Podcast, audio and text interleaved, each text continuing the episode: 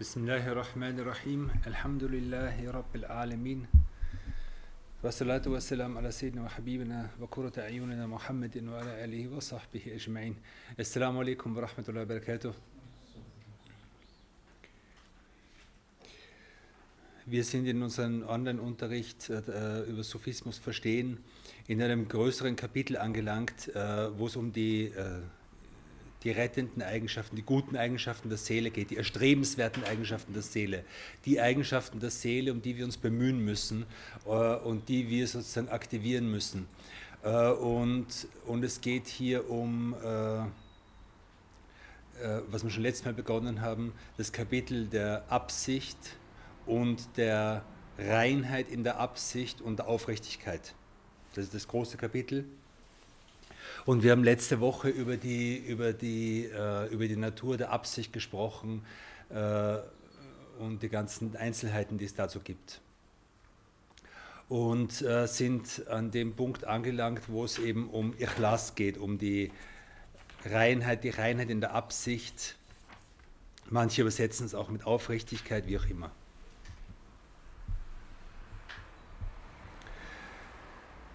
Äh, um die Wichtigkeit dessen zu verstehen, kann man sich jetzt nur diesen einen, äh, also den, Beginn, den Beginn dieser Sura in den Kopf oder, oder ins Bewusstsein rufen, der jetzt gerade, die jetzt gerade gelesen worden ist. Das war jetzt nicht ausgemacht, aber es passt, das, das war ein sehr, sehr guter Einstieg. قد أفلح المؤمنون الذين هم في صلاتهم خاشعون. Weil erfolgreich sind die Gläubigen, die in ihren Gebeten voller Ehrfurcht sind, die in ihren Gebeten präsent sind, die in ihren Gebeten gottesfürchtig sind, wie immer man das übersetzt. Aber wichtig ist, es geht hier einerseits darum, dass die Gläubigen beten, ist eine Sache. Wir können sagen, okay, erfolgreich sind die Gläubigen, die ihre Gebete verrichten. Aber es geht nicht nur darum, sondern es geht um die Gebete, es geht darum, was wir tun, aber es geht auch um den inneren Zustand, in dem wir etwas tun. Und das ist hier in diesem, in diesem Vers, der jetzt gerade gelesen worden ist, oder im Beginn des Verses ausgedrückt, eben mit diesem, die in ihren Gebeten äh, voller, voller Ehrfurcht sind, die in ihren Gebeten furchtsam sind, die in ihren Gebeten Gottesfurcht haben, deren, deren Gebete von Gottesfurcht getragen ist. Das heißt, es ist ein innerer Zustand, äh, von dem viele von uns äh, weit entfernt sind. Und es zahlt sich aber trotzdem aus, über diesen Zustand zu sprechen, äh, weil es wichtig ist, dass wir diesem Zustand näher kommen. Und je mehr man darüber spricht und je mehr man über solche Zustände nachdenkt, je mehr man sich solche Zustände ins Bewusstsein ruft, umso mehr, umso leichter wird es, diesen Zuständen näher zu kommen. Und wir müssen etwas wissen. Von uns ist erwartet und verlangt von Allah subhanahu wa ta'ala, von dem, der uns erschaffen hat, dass wir in so einen, einen derartigen Zustand kommen. Äh, es heißt sinngemäß, und wir haben die Djinn und die Menschen nur erschaffen, damit, damit sie mir dienen, ist eine schwierige Übersetzung, das könnte man jetzt lange sprechen, illal damit sie mich anbeten, damit sie mir dienen, damit sie wahre Diener von mir werden. Okay? Und das bedeutet nicht nur, dass man irgendwas tut, sondern es bedeutet auch einen inneren Zustand. Und wenn man sich überlegt, was es bedeutet, wahrer Diener für Allah subhanahu wa ta'ala zu sein, für den Herrn von Himmel und Erde zu sein, für den, dessen Macht und dessen Kraft alles ist, der alles erschaffen hat und ohne den nichts sein kann, dann weiß man, dass, dass das einen, einen, einen großen Bewusstseinssprung fordert, dass das eine große Veränderung in uns fordert. Und jeder von uns, und das ist das Wichtige, jeder von uns hat das Potenzial, diesen Zustand zu erreichen. Das ist ganz wichtig. Egal wie, wie, wie viele Fehler wir machen, wie hoffnungslos wir geworden sind, wie sündig wir sind, wie, wie schlecht wir uns fühlen, wie schwach wir uns fühlen und so weiter. In jedem Menschen ist das Potenzial angelegt, den Zustand von Obodier, den Zustand vom wahren Gottesdienst zu erreichen. Und Imam Rabbani vergleicht das Herz des Menschen mit einem, mit einem, äh, mit einem äh, mit einem, mit einem Raum, in dem sozusagen Gottesdienst möglich ist, aber gleichzeitig ein Raum, in dem sich Götzen breit gemacht haben.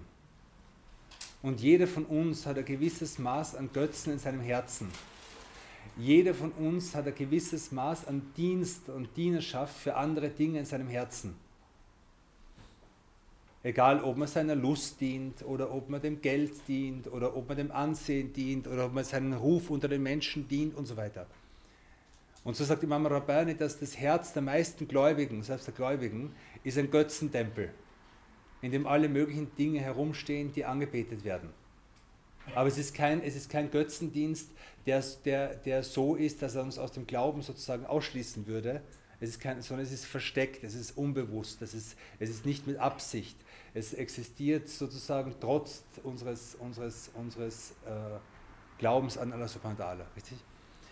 Und, äh, und, hier, und hier ist der Vergleich zur Kaaba interessant. Ja, die Kaaba, die, die, die das Haus, das ist das erste Haus, das erbaut worden ist, damit, nichts, damit darin nichts anderes als Gott angebetet wird, richtig? Also wir glauben daran, dass die Kaaba gebaut worden ist für absoluten Monotheismus. Und im Laufe der Zeit hat sich, ist diese Kaaba sozusagen beschmutzt worden mit Götzen, mit, mit, mit, mit Dingen, die keine Anbetung verdienen, aber trotzdem angebetet werden. Und nach der, nach der Lehre von Imam Rasali und anderen ist sozusagen unser, entspricht, unser, oder entspricht unser Herz einem solchen Raum. Dieser Raum ist eigentlich dafür da, damit Allah subhanahu wa ta'ala angebetet wird, sonst nichts. Aber wir haben diesen Raum vollgemacht mit verschiedenen Götzen. Wie gesagt, es ist kein Götzendienst, der uns aus der Religion rausbringt, aber ein Götzendienst, der uns ablenkt. Und es wird überliefert, dass der Prophet ihm gesagt hat, äh, äh, da ist Abd, Abd Dirham, da ist, da ist, da ist Abd, äh, Abd Dinar. Äh, wie schlecht ist doch der Diener, der Sklave des, des Dirhams und der, und der, Sklave des Dinars. Heute würde man sagen, der Sklave des Euros und des Dollars vielleicht. Äh, also wie schlecht ist ein Mensch, dessen, dessen der Sklave geworden ist von Geld. Und wie viel gibt es? Wie viele Gläubige, aber wie viele Muslime gibt es, die in dem Zustand sind? Wie viele Muslime gibt es, die im Zustand dessen sind, dass sie abhängig werden von gewissen Gelüsten, von gewissen äh, Arten von Luxus, von Anerkennung, von Zuspruch, von sozialen Rängen und so weiter und so weiter. Okay? Und all das hat mit Absichten zu tun. Okay? So, und jetzt sind wir, und jetzt sind wir eben beim, beim, äh, beim Thema Ikhlas und wir haben jetzt sozusagen erwähnt, wie wichtig es ist, also wie wichtig es ist, diesen Raum, den wir haben, und das Herz ist sozusagen die Schaltzentrale für das ganze Leben und alles, was wir in unserem Leben machen, ist letzten Endes ein Spiegel dessen, was in unserem Inneren los ist, in unserer Seele los ist, in unserem Herzen los ist. Wie wichtig es ist, diesen Raum unserer Seele und unseres Herzens und unserer, unserer, unserer, unserer, unseres inneren Seins zu reinigen von von Dingen, die wir anbeten, aber die es nicht wert sind, angebetet zu werden, um den Raum frei zu machen für den, der es wert ist, angebetet zu werden, nämlich für Allah subhanahu wa ta'ala. Okay? Und so heißt es, äh, äh, und ihnen wurde nichts anderes befohlen, als Allah anzubeten wie Mukhlisin, im Zustand von Ikhlas, im Zustand von Reinheit. Was heißt Ikhlas? Ikhlas heißt von, von, der, von der Grundbedeutung her, dass etwas unvermischt ist. Unvermischt, rein, pur. Das ist die Grundbedeutung von Khalusa oder Khalasa. Äh, ähm, Leben Khalis ist die Milch, die aus dem Euter des Tieres kommt, ohne dass irgendetwas anderes beigemischt ist. Äh, äh Asal Khalis äh, ist ein Honig, der, der nicht gepanscht ist, der nicht vermischt ist mit irgendwas, sondern der völlig rein ist. Und wir haben jetzt gerade, wir haben uns jetzt gerade die letzten Tage an die Himmelsreise des Propheten erinnert und da wird berichtet, dass der Prophet vor die Wahl gestellt worden ist zwischen, äh, zwischen äh, zwischen Milch und Wein und er hat Milch gewählt und, äh, und, und Jibril sagt zu ihm, du hast die Fitra, du hast die menschliche Natur gewählt. Und äh, ist auch am Samstag erwähnt worden, aber ich erwähne es noch einmal. Äh, Milch ist etwas, was rein ist. Warum? Weil es direkt vom, vom Tier kommt, weil es direkt vom Euter kommt, weil es unvermischt ist. Okay? Während Wein verarbeitet ist. Wein ist etwas, was ist unabhängig von Alkohol und von Haram, aber es ist, es ist sozusagen Traubensaft, der vergoren ist, der einen längeren Prozess durchgemacht hat, der von Menschen initiiert ist.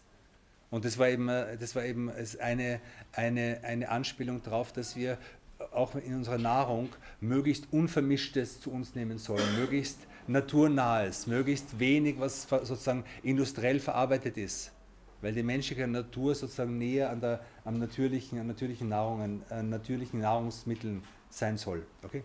Auf jeden Fall ist, äh, ist die Wurzel von Ikhlas, diesem Zustand von Ikhlas, ist unvermischt. Unvermischt, rein und pur. Gut, was heißt das jetzt? Äh, es heißt, dass der Zustand von Ikhlas ist ein Zustand, in dem der Mensch in seinem Inneren Allah subhanahu wa ta'ala in einer Weise anbetet, in der oder sich um Allah subhanahu wa ta'ala kümmert, sodass ihn nichts anderes mehr, idealerweise, nichts anderes mehr beschäftigt, außer die Nähe zu Allah subhanahu wa ta'ala. Und es kommt keine andere Motivation hinein. Das ist der perfekte Zustand von Ikhlas. Jetzt könnten wir sagen, okay, aber wie weit sind wir von diesem Zustand entfernt? Wie weit, ich meine, wie weit ist unser Herz von dem entfernt?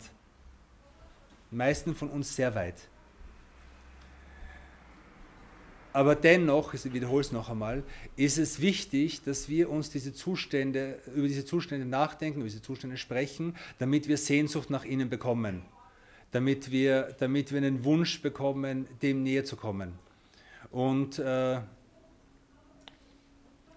Mullah Ramadan al-Bhuti hat gesagt, wenn ich die Zustände, wenn ich über die Zustände der Leute des Paradieses lese im Koran, okay, wie zum Beispiel jetzt in dem Vers, den Tarek jetzt gelesen hat, erfolgreich sind die Gläubigen, die in ihren Gebeten gottesfürchtig sind, die ihre Sakat geben, die ihre, ihre Geschlechtsorgane hüten, die das, die das. Also, also viele, viele Eigenschaften der Leute des Paradieses sozusagen. Von denen, und, und er hat gesagt, wenn ich diese, die Eigenschaften der Leute des Paradieses lese, dann sage ich, ich gehöre nicht zu ihnen. Müssen wir ehrlich sagen, ich gehöre nicht zu ihnen. Und wenn ich die Eigenschaften der Leute der Hölle lese, dann sage ich, ich gehöre nicht zu ihnen. Und das ist genau das der Zustand, in dem ein Gläubiger sein soll, nämlich zwischen Furcht und Hoffnung, zwischen wir sagen, okay, wir verdienen es nicht ins Paradies zu kommen, wir hoffen auch nicht, dass man, dass man in die Hölle kommt, und, aber wir, wir lesen, wir, wir, wir, wir, wir lernen über die Zustände der Leute des Paradieses, damit wir denen näher kommen. Okay? Und der Zustand von Ikhlas ist ein schwerer Zustand, ein Zustand, der, der, der schwer zu erreichen ist aber dennoch ist es ein Zustand, dem wir uns schrittweise nähern können. Genau, und darüber spricht er jetzt. Und er sagt, äh, das meiste, die, also, äh, meistens ist es so, dass Dinge im Leben vermischt sind. Es gibt fast nichts im Leben, was völlig frei ist von irgendwelchen Mischungen. Okay? Sagt Imam Rasali hier. Aber wenn etwas mit nichts anderem vermischt ist, eben die Reinheit, die Purheit, dann ist es, dann nennt man es Ikhlas. Okay? Und wenn in unserem Zustand, in unserem inneren Zustand nichts anderes mehr ist als die Liebe zu Allah und die Sehnsucht nach ihm und der Wunsch, ihm näher zu kommen und unser ganzes Handeln und unsere ganzen Absichten davon getragen sind, dann nennt man diesen Zustand Ikhlas. Jeder von euch kennt die, die Surah, die, Surah, die 112. Äh, Surah, äh, Surah al-Ikhlas. Warum heißt die Surah al-Ikhlas? Weil in dieser Surah in kurzer, aber vollkommen und umfassender Weise Tawhid erwähnt wird. Die Einheit Allahs. Allahu Samad, die absolute Unbedürftigkeit Allahs und die Tatsache, dass alles andere von ihm abhängig ist, dass alles andere ihn braucht. Dass wir in jeder Sekunde, in allem, was wir sind, ihn brauchen. Ja? Äh, dass, dass er erhaben ist, über, über, davon äh, etwas zu zeugen oder gezeugt zu werden. Das heißt, die absolute Unabhängigkeit und, und die völlige Transzendenz, weil hat, dass nichts ihm in irgendeiner Weise ähnelt. Okay? So, und dieses Bewusstsein, wenn ich dieses Bewusstsein wirklich habe über Allah subhanahu wa ta'ala, dann ist die logische Folge davon, dass im Herzen Ikhlas entsteht dass wenn ich weiß, dass nichts anderes mir in Wahrheit nützt, außer ihm, dann werde ich mich um ihn bemühen. wenn ich weiß, dass es ein, die einzige Zufriedenheit, die ich wirklich anstreben muss, seine Zufriedenheit ist, dann werde ich versuchen, ihn zufrieden zu machen. Äh, wenn ich weiß, dass, dass, äh, dass er mich sieht, dass er mich hört, dass er mir gibt, dass er mir nehmen kann und so weiter, dann werde ich mich um ihn bemühen, um nichts anderes. Aber wenn diese Bedeutungen, auch von den Gläubigen, äh, ähm, äh, wenn diese, diese Bedeutungen im Herzen auch eines Gläubigen schwach werden, wenn man vergesslich wird, wenn man daran nicht denkt, dann werden andere Dinge stärker. Dann glaube ich plötzlich, mein, mein, Bankkonto wird mich reich machen. Das Wohlgefallen dieses und jenes Menschen wird mir helfen. Das und das, diese Sünde wird mir Heilung bringen, wenn ich, wenn ich sie mache und dann zufrieden bin und so weiter. Und, und so beginnt der Mensch langsam sozusagen rauszukommen und die Dinge zu mischen. Okay? Und, und das, der, der, der Rahmen, in dem das ganze Thema Ikhlas vor sich geht, sind eigentlich gute Taten. Also wir sagen nicht, jemand macht eine Sünde mit Ikhlas oder so, das sagen wir nicht, sondern es geht hier um gute Taten. Es geht um Taten, die von uns verlangt sind, wie das Gebet, äh, Gottesdienst, äh, Lernen und so weiter und so weiter. Und und das ist der Zusammenhang, über den wir sprechen. Und diese guten Taten müssen gestützt sein von einem inneren Zustand, der im Ikhlas heißt und Reinigung heißt. Der Zustand ist schwer zu erreichen. In den meisten Menschen ist, ist dieser Zustand, ist die Motivation gemischt, sagt Imam Rasali. In den meisten, in den Herzen der meisten Menschen ist die Motivation, etwas Gutes zu tun, gemischt mit anderen Interessen. Über die spricht er jetzt. Und sagt, ähm, Zum Beispiel, äh, äh, zum Beispiel, dass man sagt, man fastet einerseits, um, um den Befehl Allahs zu erfüllen, man fastet, um Allah subhanahu näher zu kommen und so weiter, aber gleichzeitig fastet man, um abzunehmen. Oder man fastet, weil man irgendwie weiß, dass man sich irgendwie wohlfühlt beim Fasten. Oder fastet, weil man irgendwie weiß, dass die Familienmitglieder sich auch freuen, wenn man fastet, zum Beispiel. Okay? Das ist eine Mischung. Oder wenn man sagt, man macht die Hajj, man macht die Pilgerfahrt, einerseits, um Allah subhanahu wa ta'ala näher zu kommen, aber gleichzeitig, um seine Seele zu erleichtern durch die Reise. Jeder Mensch möchte gerne Abwechslung haben. Um von irgendwas zu flüchten. Ich habe irgendein Problem zu Hause und sage, okay, drei Wochen Hajj erleichtern mich ein bisschen, dann komme ich weg von den irgendwas, von den Familienstreitigkeiten oder so. Ja? Ist es gemischt? Oder, äh, äh, was sagt er noch? Oder dass man, äh, dass man äh, Wissen erlangt das ist etwas, was für islamische Theologen interessant ist, dass man Wissen erlangt, einerseits um Allah subhanahu wa näher zu kommen, aber gleichzeitig auch, um einen guten Beruf zu haben oder um, um, äh, um, äh, äh um, um diese Lust zu empfinden, dass andere einen zuhören und so weiter. Äh, dann sagt er zum Beispiel, dass man unterrichtet, einerseits mit der guten Absicht, Allah subhanahu damit näher zu kommen, aber gleichzeitig kann dem Unterrichten äh, die Lust am Sprechen sein die, die, die, also im Sprechen gibt es so, gewisse, so ein gewisses Wohlgefühl äh, und, und das kann mit dem vermischt sein. Genau.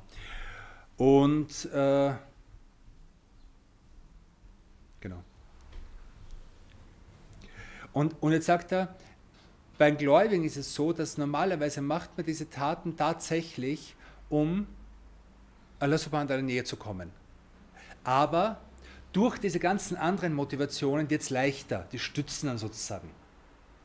Es stützt einen so ein bisschen, dass man sagt, okay, äh, also man, man, studiert jetzt islamische Theologie, aber gleichzeitig hat man vielleicht auch eine Berufsaussicht damit und so weiter. Also es macht, es macht das Ganze leichter.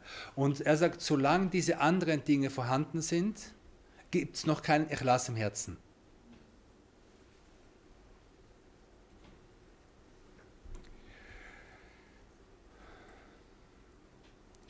Und es ist ganz, ganz selten, das ist eine wichtige Nachricht für uns, es ist ganz, ganz selten, dass in einem Her in, im, im, Herzen eines Menschen äh, die Motivation zu guten Handeln tatsächlich frei ist von irgendwelchen weltlichen Erwägungen. Das ist ganz selten. Das heißt, mit anderen Worten, es ist ganz selten, dass ein Mensch tatsächlich Ikhlas erlangt.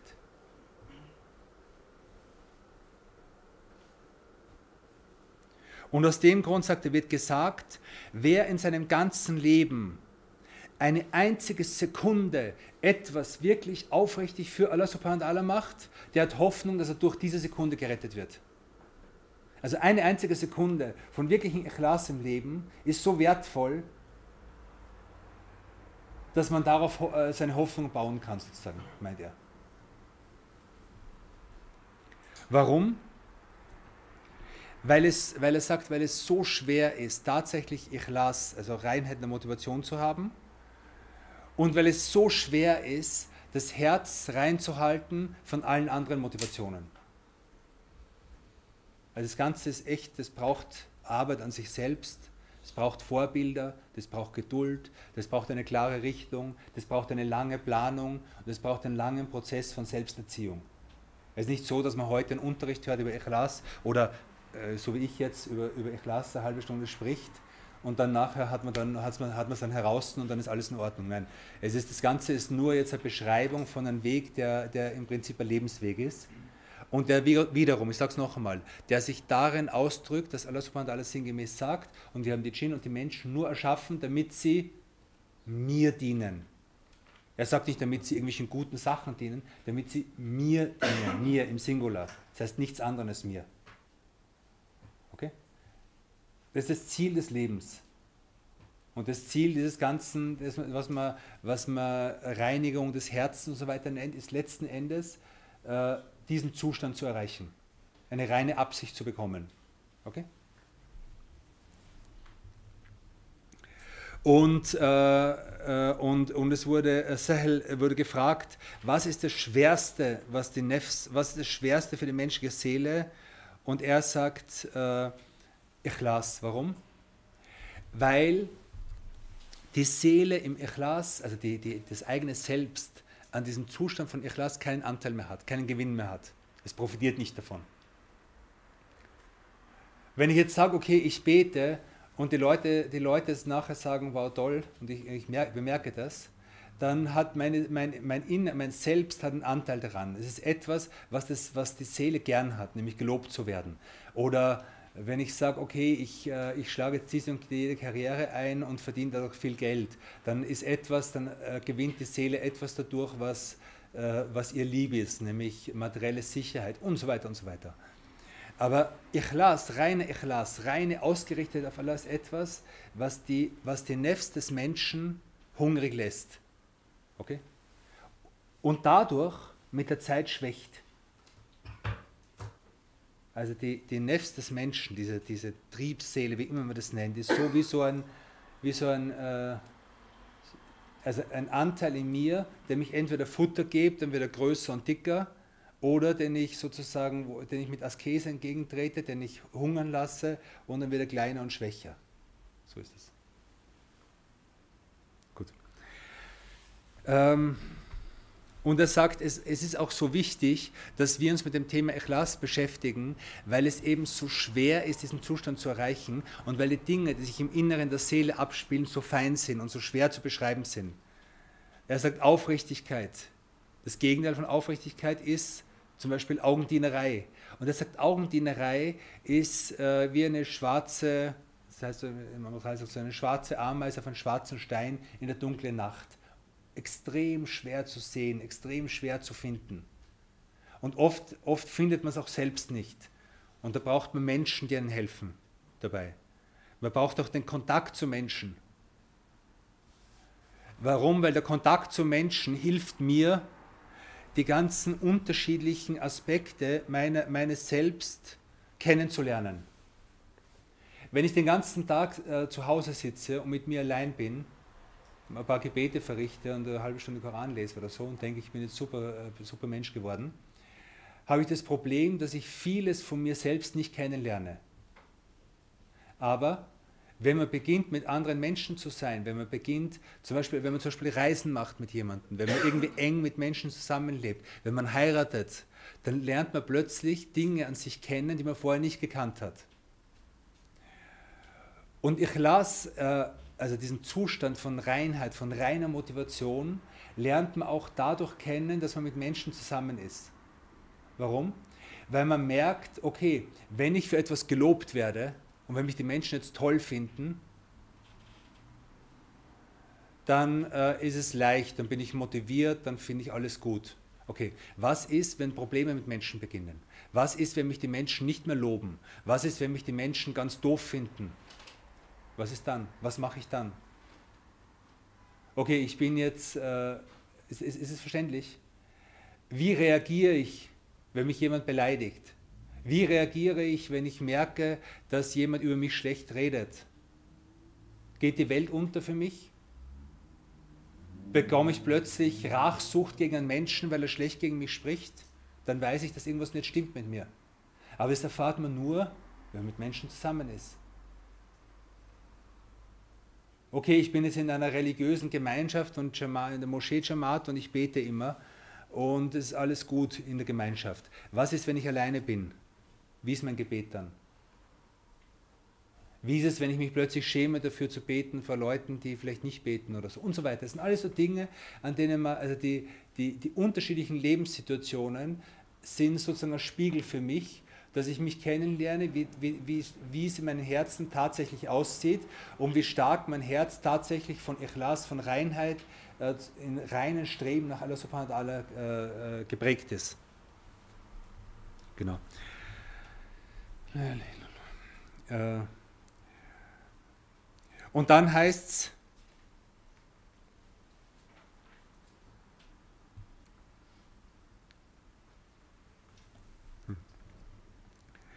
Dann sagt er noch, jetzt sagt er, es ist typisch äh, Imam Rasali, jetzt sagt er was, was sehr hohes, was sehr, ho sehr einen hohen Standard von Ikhlas. Er sagt, woran weiß man, dass ein Mensch wirklich aufrichtig ist in seinem Gottesdienst, in seinen Gebeten, der wirklich seine Motivation nur für Allah ist, wenn er im Gebet nicht mehr unterscheidet zwischen einem Menschen und einem Tier. Also wenn ein Mensch in seinem, in seinem Gebet steht und nicht mehr merkt, ob neben ihm ein anderer Mensch oder eine Kuh steht. Das ist ein bisschen, blöd ausgedrückt, aber er, drückt es halt so aus. Er hat, er hat eine sehr drastische Sprache, das ist halt immer mal alles so. Äh, und wenn du in dem Zustand bist, dann weißt du, dass du wirklich eine reine Motivation hast. Jetzt sagen wir, okay, wenn wir das hören, können wir es gleich begraben, oder? Wir sind froh, wenn wir zwei Momente im Gebet haben, wo wir irgendwie ein bisschen präsent sind. Ja. Aber, aber das Ganze, wie gesagt, es ist etwas, wie äh, äh, Maulana Rumi sagt, äh, wenn der Vogel versucht, in den Himmel zu fliegen, wird er es schaffen oder nicht? In den Himmel, ein Vogel in den Himmel, nein in den höchsten Himmel wird der Vogel fliegt nicht sehr hoch in Wirklichkeit. Aber er wird höher fliegen, als wenn er es nicht versucht hätte.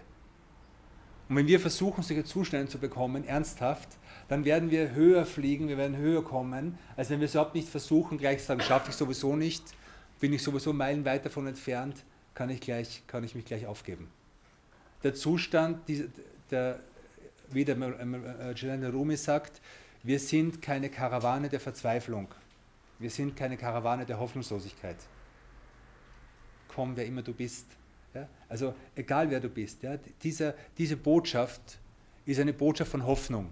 Jeder Mensch hat das Potenzial, auf diesen Weg voranzugehen. Es gibt keinen Menschen, der sagen kann, ich muss mich aufgeben. Es ist zu spät. Es hat keinen Sinn. Niemand. Jeder Mensch hat das Potenzial, das zu verwirklichen.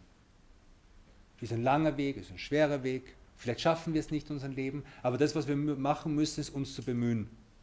Okay? Also jemand, der, der in, seinem Gebet, in seinem Gebet nicht mehr unterscheidet zwischen einem Menschen und einem Vieh, ist wirklich aufrichtig.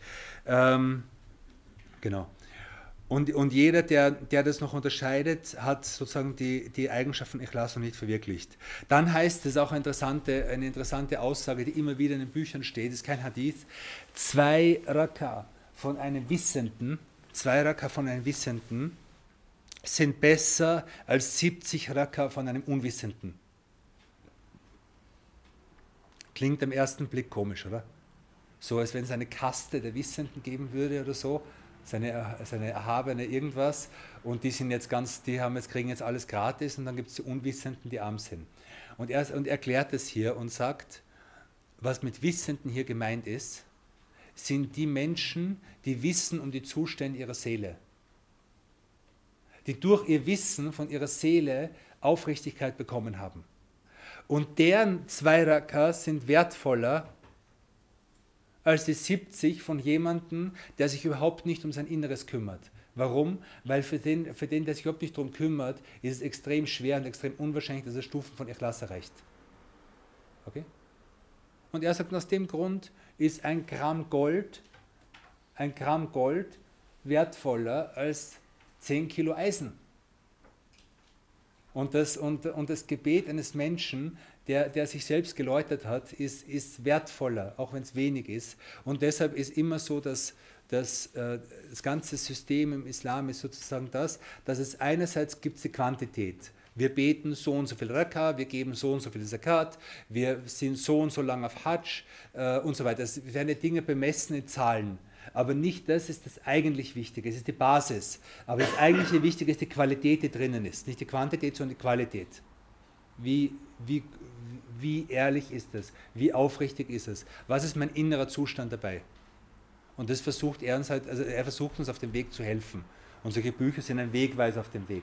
Solche Bücher sind eine Landkarte, die uns die Geografie der Seele zeigt und die uns einfach zeigt, okay, wenn du so einen Weg gehen willst, dann gibt es hier eine Straße, hier eine Autobahn, hier einen Berg, hier einen Abgrund, hier eine Stadt, hier eine Wüste, hier eine Wildnis und so weiter. Das ist das Wertvolle in diesen Büchern. Gut, und, äh, und dann sagt er, wie ist es mit, äh, also wir haben jetzt festgestellt, dass bei fast jedem Menschen ist, äh, ist das ehrliche Streben nach Allah subhanahu wa ta'ala, in jedem Gläubigen, ist das Streben nach Allah subhanahu wa ta'ala einerseits und irgendwie aber auch die Motivation nach irgendwelchen anderen Dingen, wie äh, Anerkennungssucht äh, und so weiter, Geltungssucht, Geltungsdrang, materielle Dinge und so weiter, ist in, in fast allen Menschen vermischt. Okay? Jetzt sagt er, okay, was ist dann die jenseitige Folge davon? Okay? Und er sagt, wenn du eine gute Tat machst, die nur, die nur motiviert ist von Geltungssucht, von irgend sowas, von Ria und so, dann ist klar, das ist etwas, wofür man Strafe verdient, Nummer eins. Das andere Extrem, wenn du etwas machst, was absolut und rein für Allah subhanahu ist, ist natürlich klar, dass etwas ist, wo, wo, wofür man belohnt wird. Warum wird man belohnt dafür? Weil ich es, ich mache es für Allah subhanahu in Hoffnung auf das Jenseits. Ich gehe sozusagen einen Vertrag mit ihm ein. Und er, Allah subhanahu ist gerecht und gibt mir das, was ich verlangt habe. Er, also er, er bietet mir letzten Endes einen Handel an. Wenn du es für mich machst, dann gebe ich dir. Wenn du es fürs Jenseits machst, dann bekommst du es. Aber wenn du es machst, damit die Leute applaudieren, bekommst du den Applaus, aber dann nichts mehr. Okay? Und so weiter. Jetzt, äh, jetzt ist die Frage, und das ist die Gerechtigkeit von Allah. Und wenn wir das Jenseits verleugnet, bekommt er kein Jenseits. Also bekommt er im Jenseits nichts Gutes. Wenn wir für das, für das Gute im Jenseits arbeitet, bekommt er das. Und. Jetzt, was ist, die, was ist der Hokum davon, wenn, wenn die beiden gemischt sind? Wir haben gesagt, wenn das eine nur das eine da ist, ist klar, wenn nur das andere da ist, ist klar. Wenn es gemischt ist, er sagt, dann kommt es auf die Mischung an je stärker sozusagen die positive Motivation ist, umso stärker ist die Hoffnung auf positiven Lohn. Und je dominanter die anderen Motivationen sind, umso, umso größer ist die, Angst vor, äh, vor, vor schlechten Folgen. Okay? Warum? Weil es Gerechtigkeit ist. Und, äh, hm. und, so ist es, äh, und so ist es erlaubt, dass jemand auf Hajj geht und dort Handel treibt. Das ist ein sehr gutes Beispiel. Und es wird explizit im Koran genannt. Jemand, der, der, der auf Hajj Handel treibt, ist etwas, was erlaubt ist. Aber die Grundmotivation, das zu machen, darf nicht der Handel sein, sondern die Hajj. Okay? Und äh,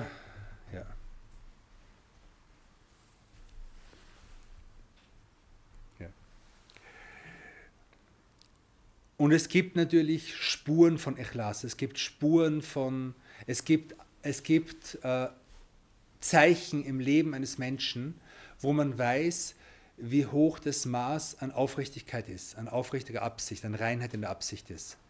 Und das ist einerseits ist es Beständigkeit. Wenn gute Taten auf den ausgerichtet sind, der beständig ist, der ewig ist, dann bleibt auch in den guten Taten Beständigkeit. Wenn gute Taten ausgerichtet sind auf kurzlebige Gelüste, auf äh, Blicke, auf kurzen Applaus oder irgendwas, dann bleiben sie so lang, wie das andauert. Aus dem Grund sind Freundschaften, die auf weltliche Interessen basieren, sind, immer, sind, sind, sind so, dass, dass wenn das Interesse dann weg ist, ist auch die Freundschaft weg. Und wenn eine Freundschaft auf Allah subhanahu wa ta'ala gerichtet ist, dann bleibt sie. Warum? Weil sie auf den Bleibenden gerichtet ist. Und das ist die Grundregel. Alles, was auf den gerichtet ist, der bleibt, bleibt. Und alles, was auf das gerichtet ist, was vergeht, vergeht. Und ähm, äh, genau, also ich habe gesagt, Zeichen im Leben, also Symptome sozusagen, äh, ob etwa, also wie weit man sozusagen ehrlich, aufrichtig war, wie, wie, wie die Absicht war, äh, ist die Beständigkeit. Wenn ich irgendwas Gutes beginne, von dem ich glaube, dass es gut ist, von dem ich sage, ich mache es für Allah subhanahu wa ta'ala, und dann kommt die erste Schwierigkeit, kommt das erste Problem, kommt der erste Mensch, der sich mit mir nicht so benimmt, wie ich es erwarten würde, der irgendwie mit mir schlechtes Benehmen hat, und dann sage ich, ich höre auf damit, weil das ärgert mich, was der und der macht, dann weiß ich, dass kein Ikhlas drinnen ist. Das heißt aber nicht, dass ein Mensch nicht Launen haben kann. Es kann sein, dass plötzlich in jemandem kurz sowas aufkommt. Warum? Weil wir Menschen sind, weil wir schwach sind. Dann spürt man an dem, an dieser Reaktion, die man hat, spürt man dann, okay, es ist etwas in mir, was nicht aufrichtig ist. Aber wenn ich sage, okay, ich höre auf, weil der hat mich beleidigt und jetzt höre ich auf, diese Moschee zu bauen, weil irgendwer hat mich blöd angesehen dann, und ich höre dann wirklich auf, dann weiß ich, dass ich nicht aufrichtig war. Das sind ganz klare Symptome sozusagen. Das heißt nicht, dass wir Übermenschen sind, das heißt, dass uns das, was die Menschen, was die anderen machen, völlig egal ist. Nein, wir alle sind empfindlich, wir alle sind schwach. Wir Menschen sind extrem schwache Wesen. Aber es geht immer um Grundmotivationen. Das ist eine Sache. Beständigkeit. Und eine andere Sache ist das Leben im Moment. Das Leben im Moment. Dass wir wissen müssen, dass dieser Moment jetzt für uns das ist, was Allah subhanahu wa ta'ala uns gegeben hat und wodurch wir ihm näher kommen können. Jetzt, jetzt in dem Moment. Der Moment ist das, wodurch wir ihn lieben lernen können, wodurch wir ihm dienen können. Das ist der Moment, den er jetzt für uns bestimmt hat mit allen angenehmen und unangenehmen Dingen. Und wenn wir diesen Moment leben, hat es mit Aufrichtigkeit zu tun. Wenn wir aber ständig warten, ja, der Moment ist eigentlich jetzt nicht wichtig, aber nächstes Jahr, dann, wenn ich das und das habe, wird alles wichtig werden, dann weiß ich, dass ich irgendwie nicht aufrichtig bin. Und diese Aufrichtigkeit lernt man unter anderem von Kindern.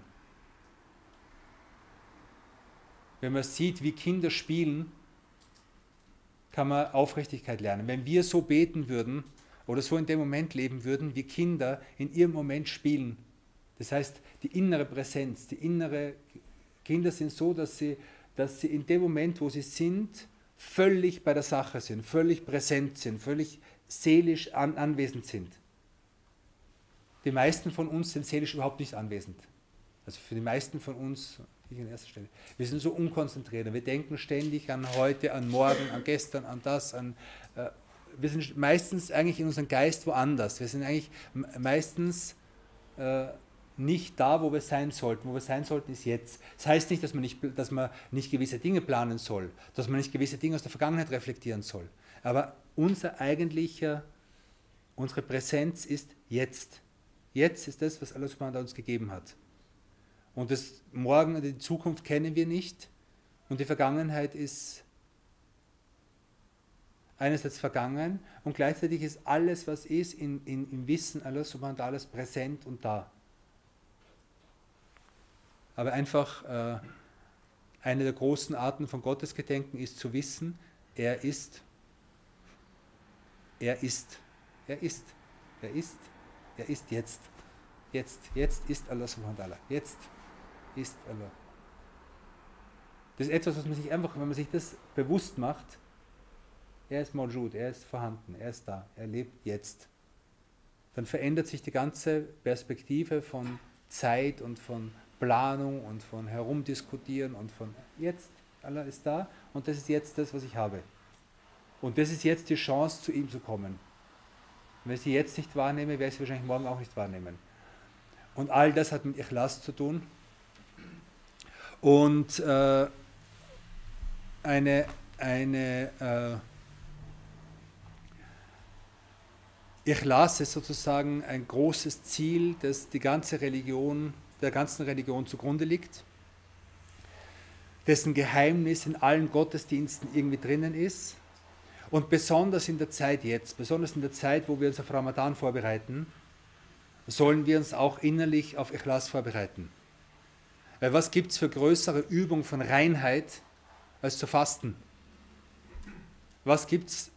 Also Ramadan ist einfach, Fasten ist eine Tür zu Ikhlas, da wir sie richtig verstehen. Okay? Und Allah subhanahu wa soll uns helfen, inshallah, unsere Herzen zu reinigen, unser Leben zu reinigen, unsere Gedanken zu reinigen, unsere Ziele zu reinigen und mit Menschen zusammen zu sein, die ein gewisses Maß an, an Ikhlas erreicht haben äh, und, und, den, äh, und den zu lieben und über den zu lernen der der Imam aller Menschen von Ikhlas ist, nämlich der Prophet Muhammad. Und es gibt niemanden und es wird nie jemanden geben, der eine höhere Stufe von Reinheit erreicht hat als der Prophet Muhammad.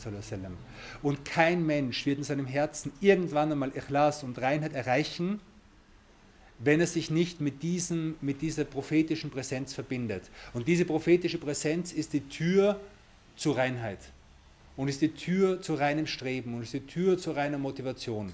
Und in dem Ausmaß, in dem wir ihm nä näher kommen, mehr über ihn wissen, ihn mehr lieben, mehr Frieden und Segen über ihn sprechen, umso mehr wird's, umso leichter wird es für unser Herz werden, rein zu werden, eine reine Motivation zu bekommen, diese ganzen Dinge, diesen Tempel diesen Götzentempel zu reinigen von diesen Götzen und so wie der Prophet mit seinem Stab die Kaaba gereinigt hat von falschen Götzen, müssen wir unsere Herzen reinigen von den Götzen der Lust, von den Götzen der Gier, vom Götzen des Zorns und so weiter. Und dass inshallah unser Herz irgendwann mal so rein wird, wie die Kaaba sie jetzt ist, nachdem der Prophet Mohammed wasallam sie gereinigt hat. Und Allah soll uns helfen dabei, inshallah. Al-Fatiha. oh